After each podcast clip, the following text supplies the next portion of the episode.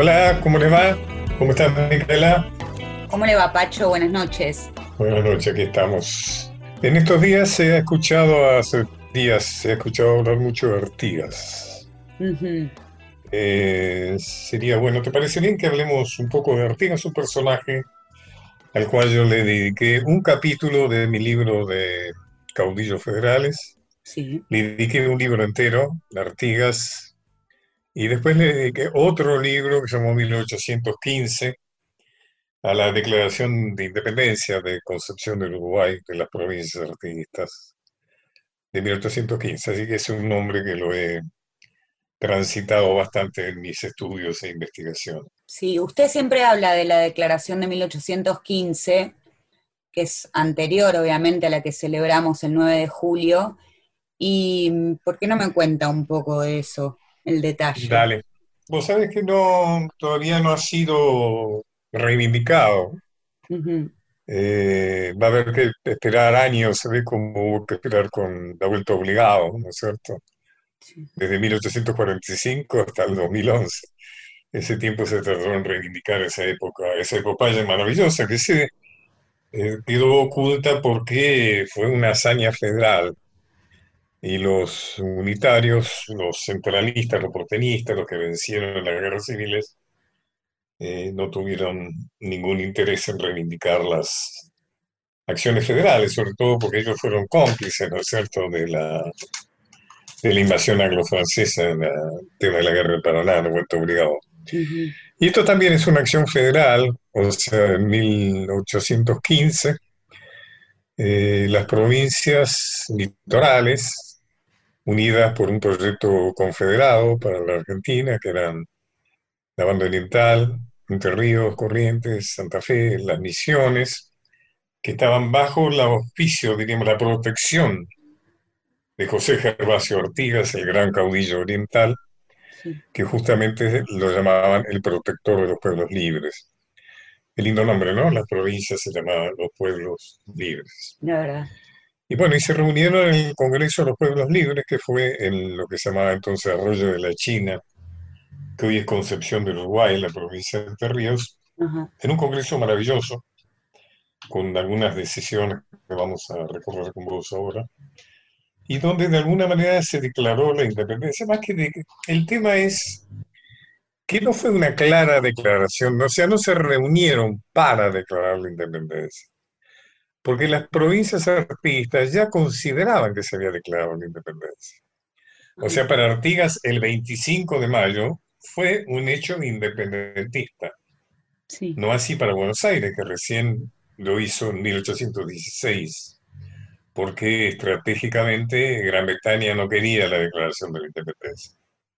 Entonces los políticos de Buenos Aires eh, decidieron acatar mm. la decisión de Gran Bretaña, que solo quería el, mercado, ¿no es cierto? Solo quería la, base económica por, por posibilidad de, comerciar con el Río de la Plata. Eh, entonces lo que se hizo ahí en el Congreso de los Pueblos Libres fue una reafirmación de la Declaración de Independencia.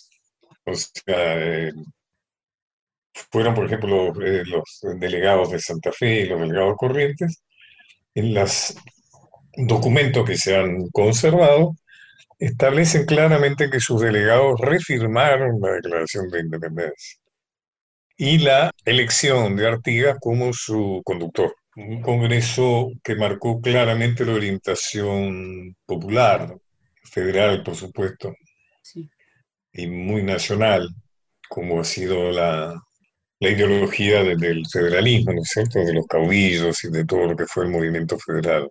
Eh, por ejemplo, en ese congreso se estableció la reforma agraria, por primera vez en Latinoamérica se habló de una repartición de, tierras y los más eh, desgraciados eran los más privilegiados, como establecía en términos más o menos parecidos a estos en la declaración. O sea, se empezaba por aquellos que eran los más pobres, los más desamparados, las viudas con hijos. Se repartían las tierras incautadas a los españoles y a los malos americanos. ¿Eso funcionó alguna vez en la banda oriental? Esto no llegó, eh, digamos, se reglamentó todo y se empezó a poner en, en práctica, pero luego sucedió la invasión portuguesa a la banda oriental, alentada por Buenos Aires, porque Buenos Aires lo que quería era deshacerse de Artigas, por todas las formas. Mm. En última instancia hemos renunciado a la banda oriental, es decir, al Uruguay, porque Pueyrredón, director supremo y los demás, prefirieron que los brasileros portugueses, es decir, los brasileños, eh, el imperio portugués estaba en Brasil, prefirieron la invasión portuguesa a, su propio territorio con tal de que terminaran de liquidar Artigas, que ellos no habían podido, o sea, Buenos Aires, a pesar de mandar ejércitos, no había podido. Pero entonces Artigas, entre toda la presión de tener que defenderse de los ejércitos de Buenos Aires, de los ejércitos portugueses, brasileños, de los ejércitos realistas que querían recuperar la colonia y todo, bueno, finalmente a pesar de su enorme ascendiente y a pesar de, digamos, de su gran carisma, de su habilidad estratégica de la guerra de guerrillas, a pesar de, de, todo el apoyo, digamos, de, los pueblos originarios, los charrúas, de los guaraníes. Finalmente tuvo que exiliarse en Paraguay, ¿no? El famoso exilio hasta su muerte de Artigas en Paraguay. Ahora, ¿por qué ha sido tomado políticamente ahora Artigas?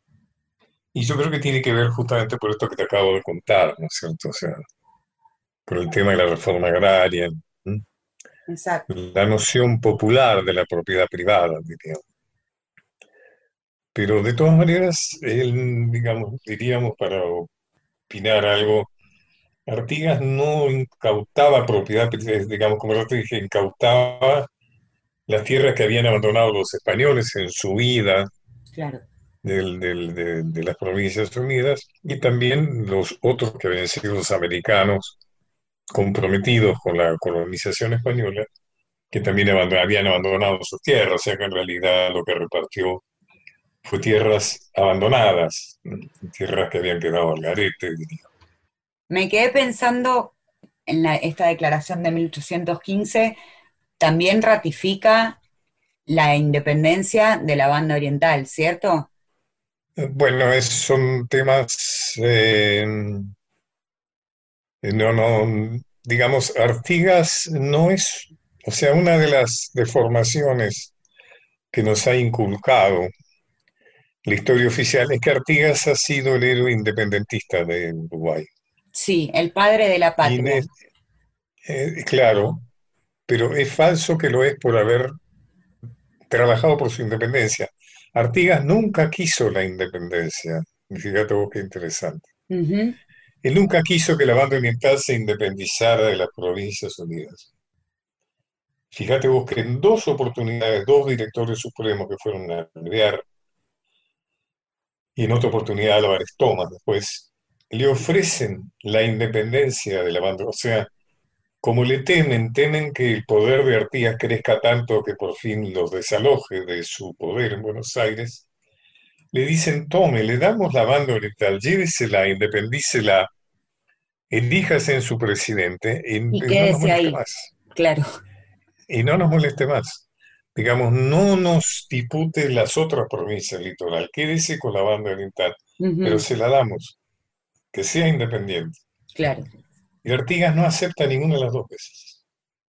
Él dice que no es ese su deseo, que deseo es que la banda oriental pertenezca a las Provincias Unidas, pero organizadas en, en, confederadamente, es decir, que sea que se dicte una constitución federal. Claro. Y, eso este, no es aceptado. En mi libro sobre Artigas no pudo aquella cosa que decía que era eh, que Artigas habría dicho, soy un argentino nacido en la banda oriental. Mm.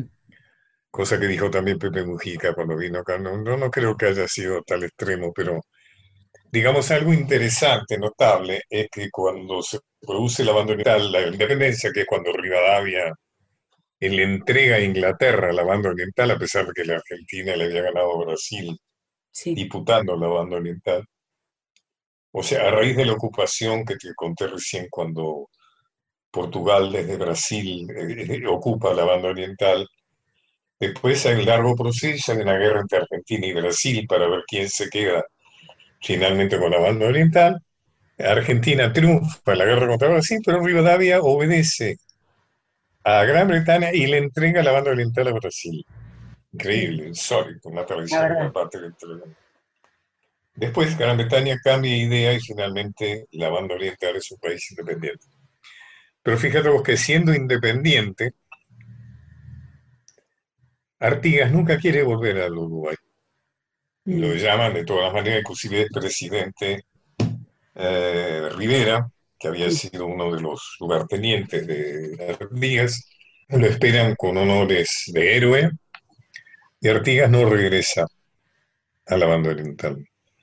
Algunos dicen que es porque realmente él no estaba de acuerdo con la independencia. Sin embargo, en el Uruguay lo aman. La juventud lo tiene muy presente en las murgas, en los candombes, siempre está Artigas por ahí. Y obviamente un símbolo oriental como es Alfredo Citarrosa le dedicó también unos versos. Lo escuchamos si le parece, Pacho. Bueno. Alfredo Citarrosa a José Artigas.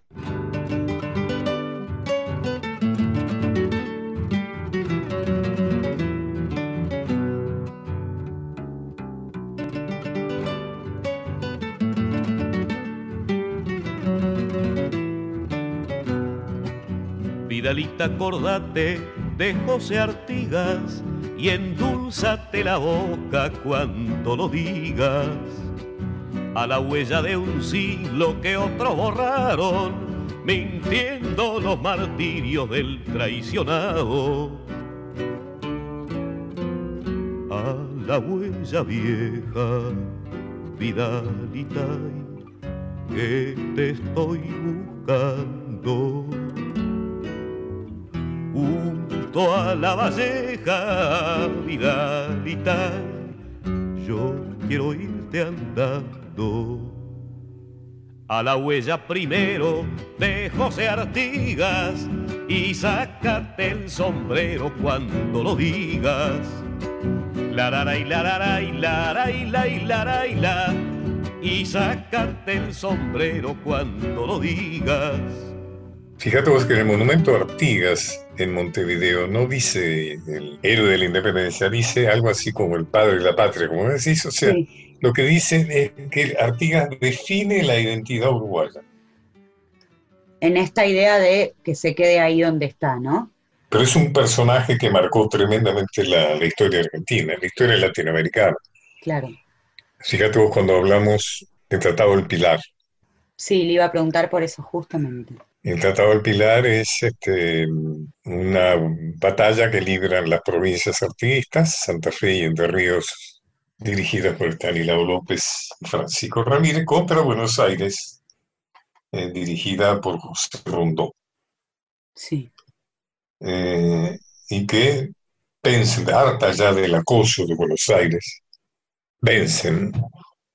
Es la victoria de las provincias sobre Buenos Aires le exigen a Buenos Aires que deje de ser el directorio supremo, sino que pase a ser otra provincia más, que se disuelva la junta que había declarado la independencia en Tucumán y que Buenos Aires había logrado que se desplazara a Buenos Aires y ahora operaba en función de los intereses porteños, que se disolviera esa junta histórica que ya, ya había perdido todo su sentido.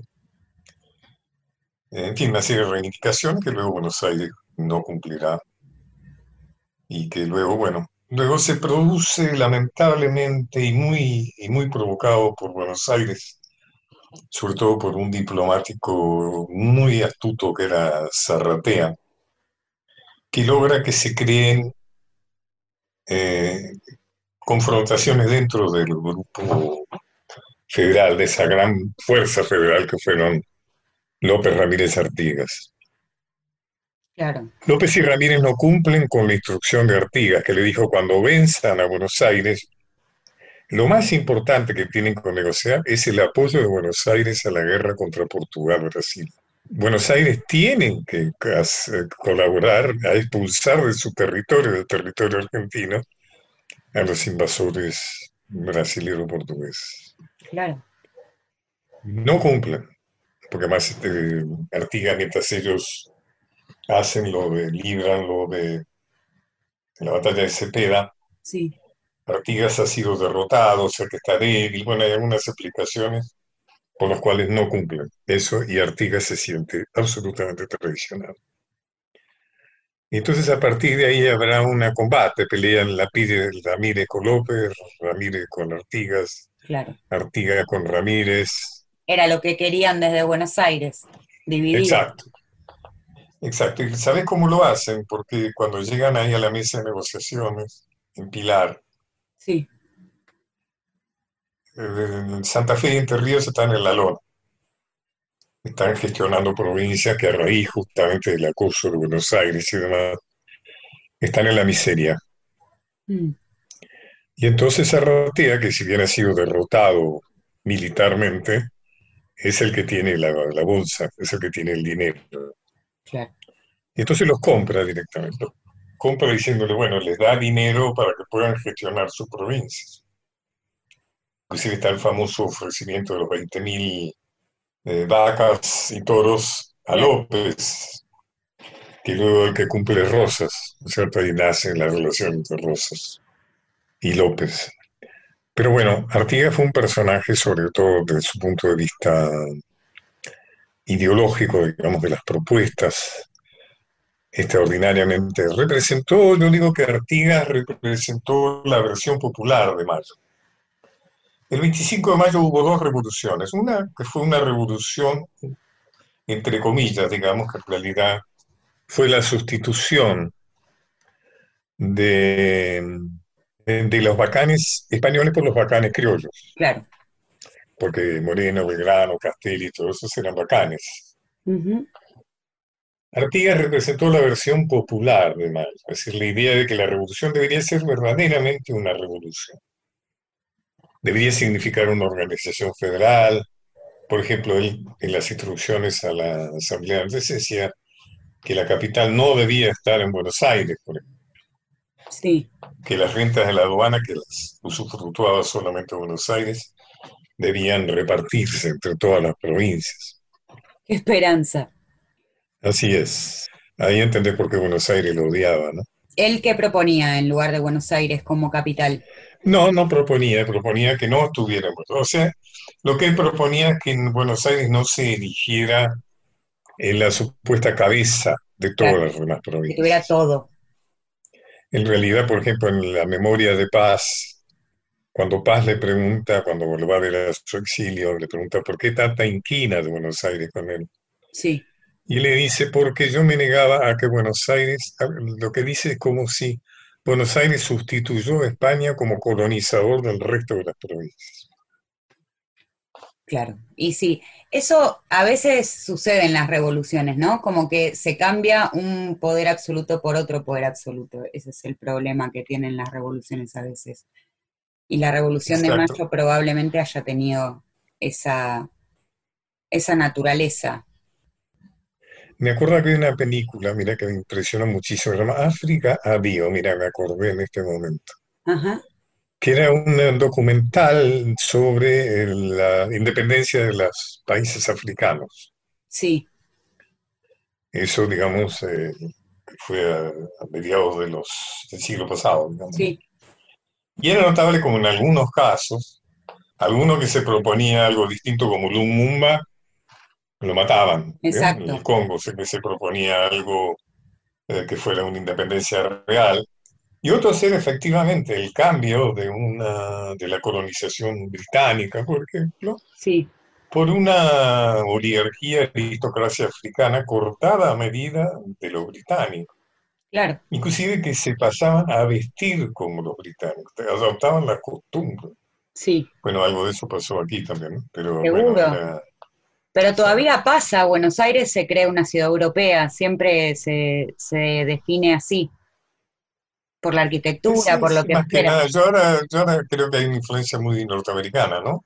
Pero efectivamente la Argentina se creó, la Organización Nacional se dio como si fuera una Europa de este lado del océano. Claro. Lo cual es un pecado gravísimo, lo sufrimos actualmente, porque hay, yo, yo digo que el principal pecado que deja eso es que los argentinos tenemos un sentimiento nacional muy débil, sí. que es culpable de muchas de las cosas que nos pasan. Tendemos a valorizar más lo ajeno que lo propio, o sea, lo propio nos sigue pareciendo lo bárbaro, como Sarmiento, sí. y lo ajeno nos sigue pareciendo la civilización, lo bueno. Y eso es un drama, es un drama, o sea, nuestra dirigencia le gusta mucho más estar bien, en buenas relaciones con los factores de poder extranjero que crear una burguesía nacional propia, etcétera, ¿no? Sí, extranjeros y lejanos, porque eh, los extranjeros próximos en general son bastante maltratados. Eso es típico de la simbiosis con lo europeo, ¿no? Claro. Es como suponer que los europeos son mejores que nosotros, entonces nosotros que somos casi europeos, somos mejores que los bolivianos y los paraguayos. Así es. Es una especie de desplazamiento. Bueno, podemos eh, dejar acá, si te parece bien. Dejamos acá la charla por hoy. Se viene un lindo recuerdo en el segundo bloque. Los caminos de Pacho O'Donnell. Hasta las 24. Continuamos con Los caminos de Pacho O'Donnell.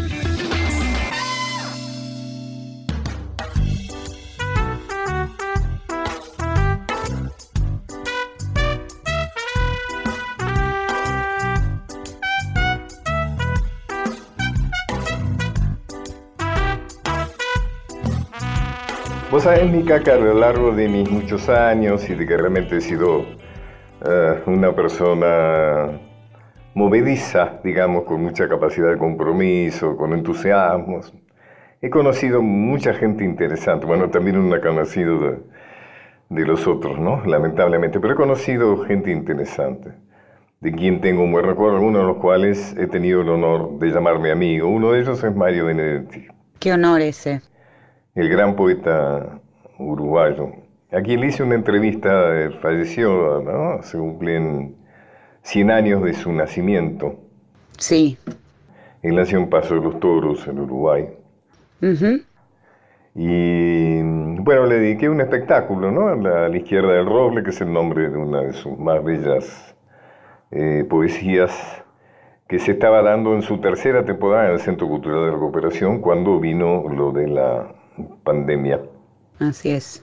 Y ahí he tenido la osadía absoluta de subirme al escenario con una gran actriz como es Alejandra Andarín, con Marcelo Balcells, con Sergio Reinikov, dirigidos por nuestro amigo y colaborador Daniel Marcove. Sí, que estuvo acá hace poquito. Y bueno, y fue un placer entrevistarlo, un placer conocerlo, y además, fíjate vos que la musicalidad de sus poemas, eso te, sirve a vos, eh, porque siempre tenés un muy buen gusto. Se han escrito bellas canciones sobre sus poemas. Te dijo que las elijas vos y que elijas las versiones, además, de cada una de ellas. Sí, vamos a arrancar con un clásico que hace Joan Manuel Serrat y es Hagamos un trato.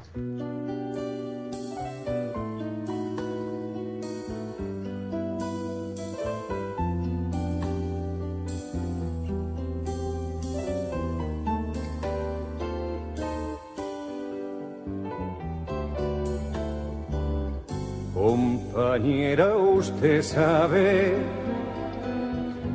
puede contar conmigo, no hasta dos o hasta diez, sino contar conmigo. Si alguna vez advierte que a los ojos la miro, una veta de amor. Reconocen los míos, no alerte sus fusiles, ni piense que deliro, a pesar de esa veta de amor desprevenido Usted sabe que puede contar conmigo.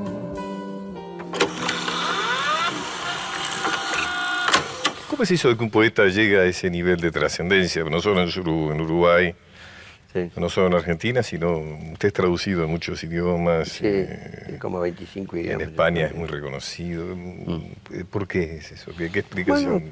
nunca, a veces sí, la, fama, o, yo le diría la fama, que es una palabra demasiado con mayúscula, pero así el conocimiento de, los lectores con respecto al escritor, a veces, no sé, viene por, razones medio misteriosas, ¿no? Este, yo a veces lo atribuyo que yo he escrito tanto sobre la clase media y, la clase media entre un país y otro país tienen bastantes rasgos en común, hay, común, hay, un común denominador de las clases medias, ¿no? Incluso con distintos regímenes políticos. ¿no?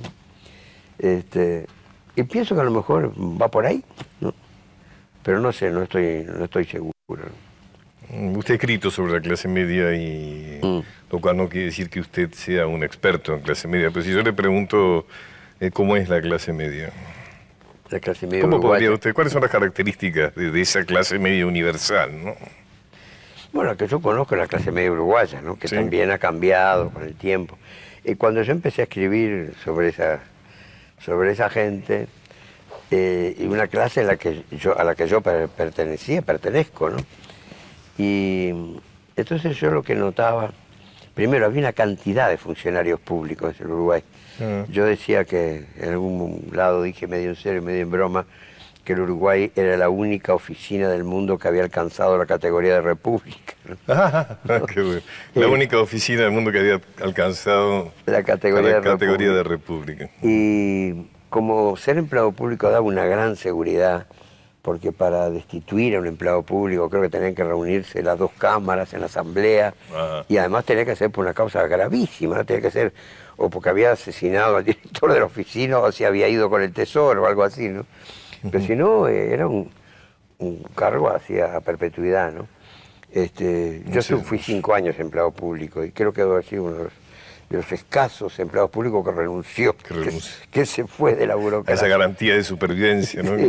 Lo que pasa es que, bueno, yo veía este, unas consecuencias un poco nefastas de, la burocracia, ¿no? Que gente brillante, inteligente, lúcida, ¿no? Se iba con esa rutina burocrática, se iba como aguerizando, mediocrizando, ¿no? Y, y bueno, entonces un poco en montevideanos aparecen muchas veces ese tema. Tengo un libro también anterior a Montevideo que se llama Los Poemas de la Oficina. Ah, este, y así como creo que es Mariani, Mariani, creo que tiene un libro que se llama Cuentos de la Oficina, que es anterior a, mis poemas de la oficina, un escritor argentino. Y,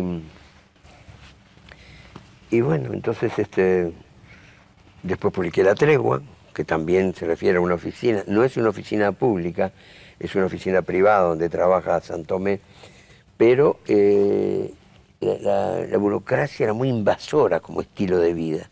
O sea que había muchos, muchas empresas y los bancos y todo que eran, eran como burocracias, como estilo de trabajo, de estructura y de vida. ¿no? Y yo trabajé 15 años en una gran empresa inmobiliaria que hoy ya no existe, que son los dueños del balneario Piriápolis, eran los dueños del balneario Piriápolis. Y ahí, bueno, yo entré de pinche de oficina, después fui auxiliar, después fui oficial de contaduría, después fui jefe de contaduría, después fui secretario del directorio, después fui gerente. A los 15 años llegué a ser gerente, y entonces ahí ya me, pareció insoportable ser gerente y me, fui también de ahí, entonces ya me metí en el periodismo. ¿Cómo era su familia? Porque de algún lado aparece ¿no? esta vocación por, por la palabra, ¿no? Bueno, mire, mm, mis, antecesores ya estaban por el lado científico. Mi padre era químico. Químico. Químico y enólogo. Mi abuelo, que era italiano, era químico, enólogo y astrónomo. Este, o sea que más bien venía por el lado científico la cosa, ¿no? Este, pero les pareció muy bien que yo me dedicara a las letras, ¿no? ¿Su madre? Mi madre era una ama de casa nomás, ¿no? Este, ¿Cómo fue su infancia, Benedetti? Y fue una infancia media complicada porque éramos muy pobres. Como mi padre, a pesar de ser químico, farmacéutico, este, compró una farmacia en, en Tacuarembó, un pueblo del interior, y lo estafaron. ¿no? Como Donde es, supuestamente nació Gardel, ¿no? en el departamento de En Tacuarembó. departamento de sí, sí. Y yo nací en Paso de los Toros, que también es del departamento de, Tacuarembó, Tacuarembó. Y como se la compró un tipo con el que tenía mucha amistad, no, hi- no hicieron inventario. Y entonces Ah. todos los, los medicamentos que figuraban, todo el stock de medicamentos que estaban en la farmacia, estaban nada más que el, el de adelante. Y figuraban 10 y no estaban los otros 10, o estaban en bases vacíos. Y entonces mi padre, que había contraído deudas para comprar la farmacia, bueno, fue la ruina para él, ¿no? Y entonces eso eh, marcó mucho mi infancia, ¿no? Porque pasamos de, un- de un- de una clase media pasable así a, a- la pobreza. Y nos vinimos a Montevideo y vivíamos en, en Colón, que es un suburbio así de Montevideo, que hay que había que ir por ferrocarril y todo. Y este, me acuerdo que vivíamos en una especie de ranchito, con el techo era de, de chapas de zinc, ¿no? Siempre, siempre recordaré el ruido de la lluvia en las chapas Ah, de zinc. cuando- este, o sea que entonces, eso también, y eso también complicó la relación entre mis padres, ¿no? Entre ellos. Entre ellos también. O sea que también estaba eso. Yo hasta los ocho años fui hijo reproches, único. por ejemplo. ¿Eh? ¿Cómo? Reproches, por ejemplo. No, reproches sino mal humor, yo qué sé, porque como se pasaba así tanta necesidad. Me acuerdo que durante un tiempo se, vivimos gracias a que se iban vendiendo los regalos del casamiento de ellos, ¿no? Ah. Un juego de plata de tal cosa, un juego de, de, de- de loza o de porcelana. Entonces, bueno, y con eso íbamos viviendo, porque mi padre, mm, hasta mucho después, no consiguió trabajo. Y mi madre, mi madre era modista, ¿no? Aparte de casa, era modista de niños. Y bueno, y un poco con eso y- íbamos este, viviendo. Pero además yo fui hijo único hasta los ocho años. A los ocho años nació mi hermano, ¿no? Ya cuando la cosa, bueno, se, se acomodó un poco la, la parte económica, decidieron tener otro hijo, ¿no? ¿Usted está contento de haber elegido la literatura como, como su actividad? Sí, por supuesto, porque fue una, una vocación tan, tan firme en mí, eso. ¿no? Yo desde niño sabía que iba a ser escritor. que- ¿Desde niño sabía ya? Sí, Ah. sí, sí. Eh, pero que, a pesar de todo me costó muchísimo encontrar un editor. Hoy hay muchos editores que quieren publicar mis cosas, pero yo recién conseguí un editor con el octavo libro. Mis siete primeros libros me los tuve que financiar yo con un crédito bastante generoso que daba el Banco República en Uruguay para los intelectuales Ajá. y cobraba nada más que un 3% de interés y se pagaba en cuotas muy suaves. Entonces yo sacaba ese crédito y publicaba un libro. Cuando terminaba de pagar el crédito, publicaba otro libro y así, ¿no? Pero bueno, y eran, casi todos mis primeros libros fueron ignorados este, por la crítica y por el lector. El primer libro mío que, que verdaderamente encontró lectores fue Los Poemas de la Oficina. Los poemas de la oficina, Los claro. poemas de la oficina.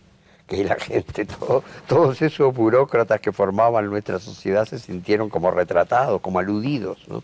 con ese libro. Y además un libro de poesía tan distinto a los libros que se escribían en ese entonces en Uruguay, un poco también en Argentina, que era así, con metáforas muy abstractas, que hablaban de corzas y gacelas y madréporas, ¿eh? y no hablaban de la gente que, que uno de veía flores, de nombres muy raros, ¿no? Que- ¿Eh? De flores, además de nombres muy raros que, De que uno nunca sí. vio, porque no sé, pero Claro, que claro. sonaban. Sí, sí. Para mí una, una cosa que tuvo mucha importancia, cuando publiqué mi primer librito, que era malísimo y que nunca lo, lo incluyo en el, el inventario, un libro muy malo. Y este, bueno, que también me lo pagué porque había una imprenta que el dueño había sido compañero del liceo mío, entonces me cobraba baratísimo. En, en ese libro ni siquiera eh, tuve que hacer la operación, la operación en el bancario. Bueno, y salió ese libro así, con una edición muy pobre, así, un papel horrible. bueno. Y así todo lo mandé a cuatro o cinco poetas que yo admiraba. Y entre esos se lo mandé a Juan Cuña, que es un poeta que, que me llevaba unos 12 o 13 años, no era muy viejo tampoco. Y, este, y un día lo crucé en la calle. Y, bueno, la crítica ni se ocupó, lo, lo ignoró totalmente. Todo el mundo ignoró ese libro. Lo encontré en la calle y me dijo, ah, pues, recibí tu libro. Y dije, bueno, ahora que me va a decir, ¿no? Y él, ¿tenés tiempo de tomar un café? Y fuimos a un café. Y entonces me dice, dice, vos, vos querrás que te diga lo que me parece tu libro. Y dice, mira, tu libro es un mal libro de un buen poeta. Un mal libro de un buen poeta. De un buen poeta. Que- que- Y eso a mí me estimuló increíblemente, que otro se hubiera hundido con lo de mal libro, pero que este tipo, que yo admiraba mucho, que era un poeta excelente, ¿no? Murió ya, este, que me dijera eso, que, hubiera reconocido bajo esa Además el hecho de que ¿Eh? te, propusiera tomar un café y demás ya significaba que te estaba... Bueno, y entonces eso me estimuló mucho. Yo creo que ese fue un momento decisivo en, un momento decisivo. en mi carrera literaria. ¿no? Y eso fue después lo que me llevó a seguir escribiendo y a, y a pedir los créditos famosos.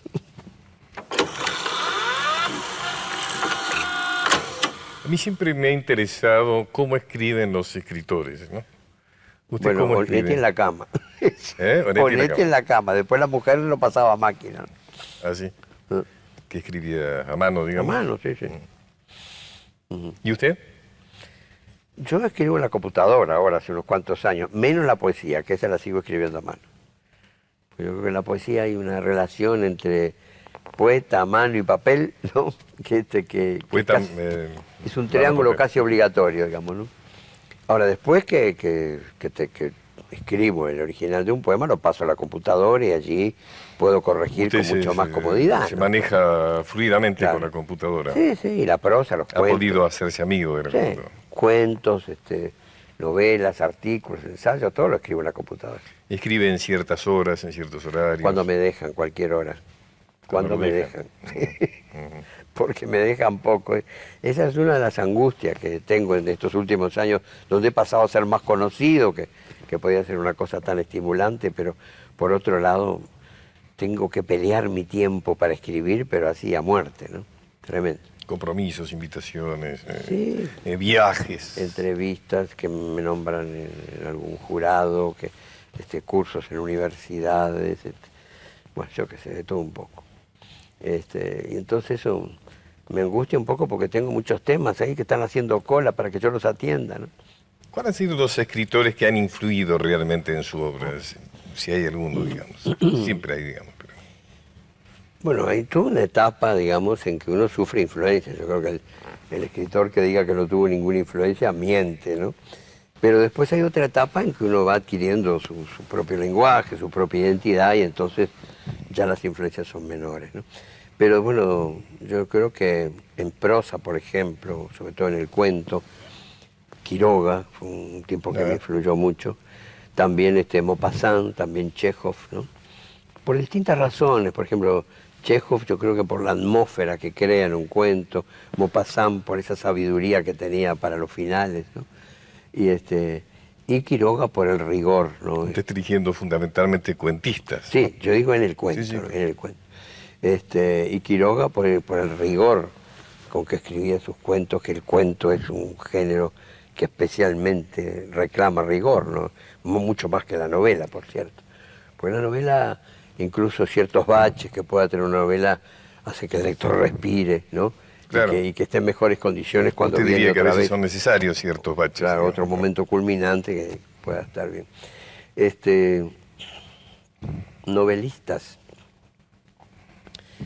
Bueno, em, hay un, un, novelista que yo siempre digo que qué lástima que no lo leí antes porque me hubiera influido mucho, que cita Los Bebo. Porque escribe una literatura muy afín con, con, los temas que a mí me preocuparon siempre, ¿no? Y escribe una prosa clara, sencilla, ¿no? Y, este, y con humor. A mí siempre me ha preocupado bastante el humor como ingrediente, sobre todo en la novela, ¿no? El, humor a mí me parece un... ¿Usted practica el humor en su...? Sí, incluso he hecho crónicas humorísticas durante muchos años bajo el seudónimo de Damocles, ¿no? Ajá. Sí, este, pero el humor a veces me parece un, fijador de ideas serias. Uno de repente, con una pequeña broma, una ironía, consigue que se fije en el lector una idea seria. ¿Y poetas? Bueno, eh, poetas Vallejo. Vallejo. Es, este, fue mi primera influencia dura y grande, ¿no?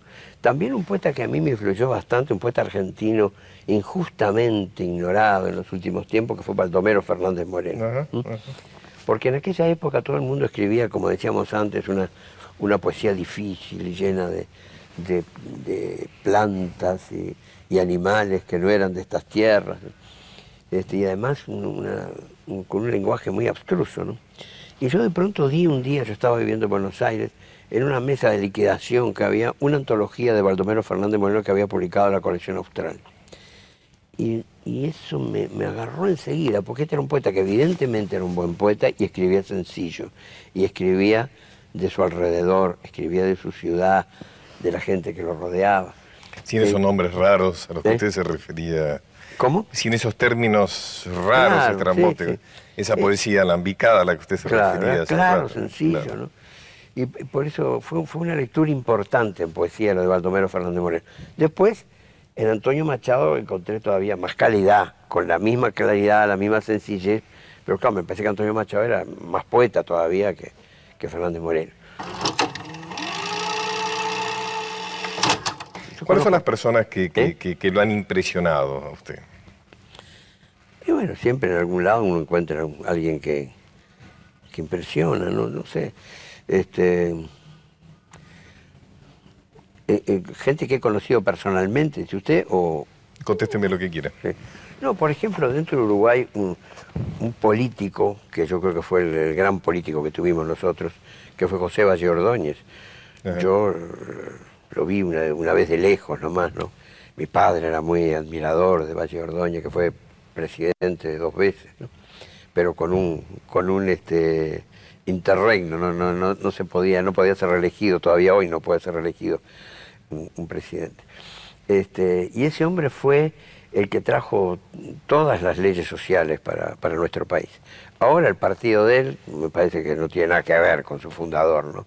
Pero en esa época que no existía prácticamente un partido de izquierda, era muy pequeñito, este era un hombre que se había educado en Suiza, este, y, bueno, trajo la institución del colegiado, por ejemplo, que la trajo de Suiza, fue el que puso la jubilación, puso este, la ley de la silla para las empleadas de las tiendas, este, puso las ocho horas de trabajo. Era un hombre culto, además. Era un hombre culto, sí, sí, y, que escribía poemas, era ateo, además. ¿Ah, ah, Yo creo que fue el, eh, escribió un poema que se llamaba Dios, donde renegaba de Dios, ¿no? Y, este, y yo creo que fue el primero de, todos los presidentes ateos que hemos tenido. Es una de las cosas que nos diferencia un poco de, otros países del área, ¿no? Con excepción de la calle, el anterior presidente a, Sanguinetti, este, todos los demás presidentes han sido ateos. Y muchos de ellos masones. Pero nunca fueron así religiosos. Y, este, y Bolívar Ordóñez sacó a las monjas de los hospitales, después separó la iglesia del Estado. Entonces instituyó una, cosa muy, muy civil, ¿no? Este, instituyó la enseñanza gratuita, hasta secundaria, hasta la universidad. Todavía hoy la universidad es gratuita. Este, o sea que es un tipo que yo admiré mucho. Y ese hombre cuando murió, yo tenía ocho años cuando murió, este, mi padre lloraba con la muerte de Valle Y además el entierro que hubo, hubo medio pueblo que, que, lo acompañó. ¿no? Entonces, ese fue un tipo muy importante en la vida de mi país, indirectamente en mi vida, ¿no? porque además me fui enterando después de, todo su desarrollo y demás. Bueno, y otro tipo importante que conocí fue Fidel Castro, por ejemplo, que, es una personalidad... ¿Cómo es Fidel? Yo he estado cuatro o cinco veces con él, no, no, no es que he estado muchas veces, pero es un tipo fascinante, verdaderamente, un tipo muy, muy seductor, digamos, ¿no? y, este, y además increíblemente muy, muy humilde cuando se enfrenta a alguien que domina una, una disciplina que no es la suya, ¿no? Por ejemplo. Y él valoriza mucho, ¿no? La literatura, ¿no? La literatura, ¿cómo no? Y es muy lector.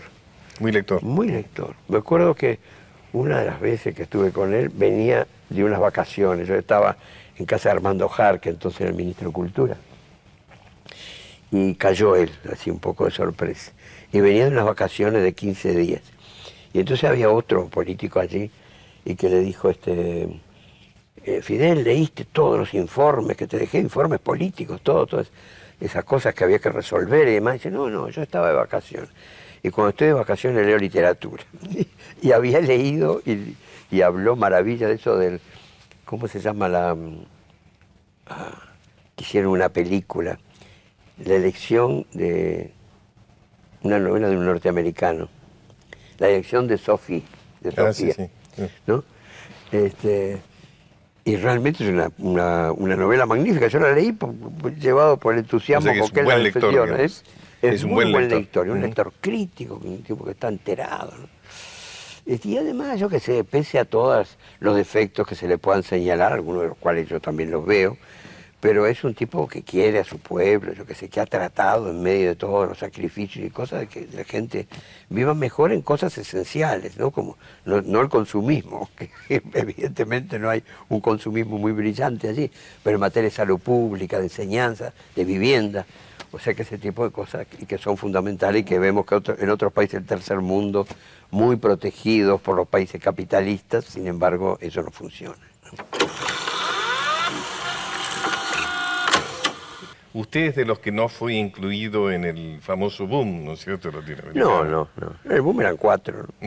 eran cuatro escritores. ¿Qué fue eso del boom? O sea, que, El boom fue una idea que desde el punto de vista comercial fue brillante, este, concebida por una, una agente literario español, catalana, Carmen Balcells. Carmen Balcells, ¿eh? Claro que se dio cuenta que en ese momento estaban viviendo en Europa cuatro excelentes escritores latinoamericanos. Que por casualidad eran cuatro representados de ella, digamos. No, Cortázar no.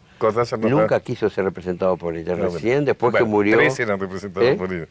Los otros tres, sí, los otros eran Fuentes, Vargallosa y. ¿Cuál era el otro? Fuentes, Vargallosa y García Márquez. García Márquez, claro. Bueno, entonces, este.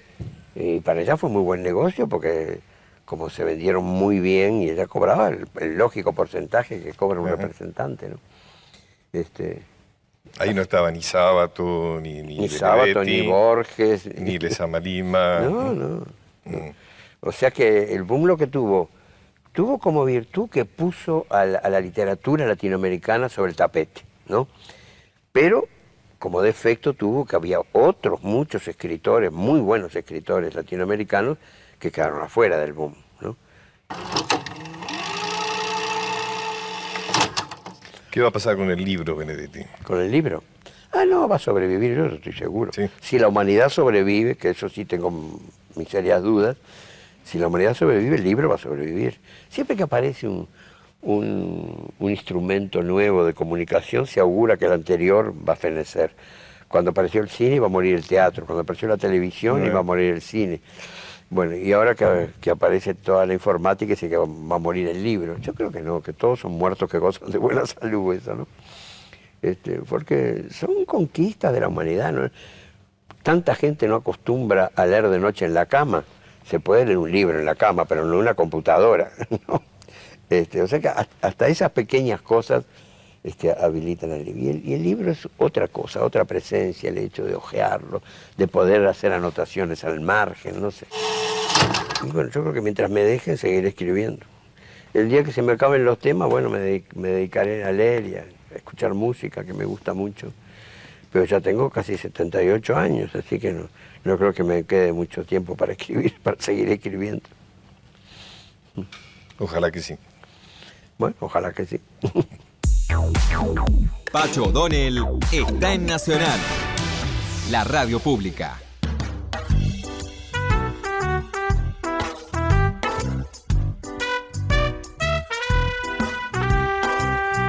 Si le parece, Pacho, para despedirnos y seguir con letras de Mario de Benedetti, en este caso con música de Alberto Favero, vamos a escuchar Por qué cantamos en una versión que se grabó en Chile, está en vivo, en 1984, y donde estuvieron nada menos que Juan Carlos Baglietto, Nito Mestre, Celeste Carballo y Oveja Negra. Bueno, vamos.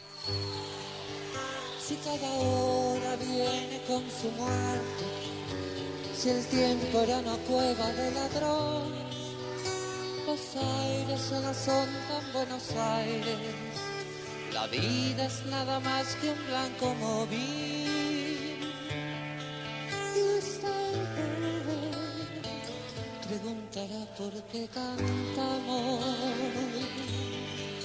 Si los nuestros quedaron sin abrazo, la patria casi muerta de tristeza, el corazón del hombre se hizo añicos antes de que estallara la vergüenza. Usted preguntará por qué cantamos. Cantamos porque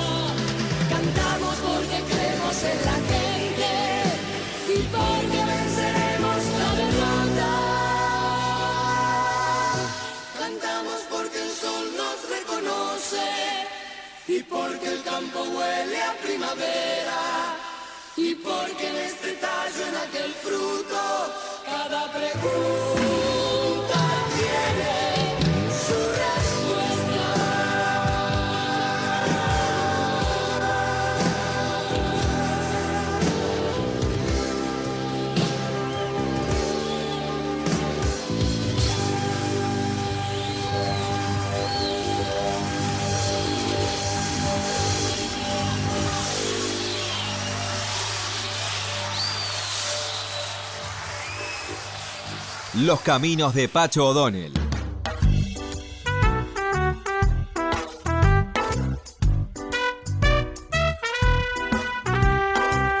Bueno, gracias. Gracias Mario Benedetti por tanta sabiduría, tanta humildad, tanta amistad que me honró, me sigue honrando. Era un hombre que tenía vergüenza de su inteligencia, tenía pudor, era como que le escondía.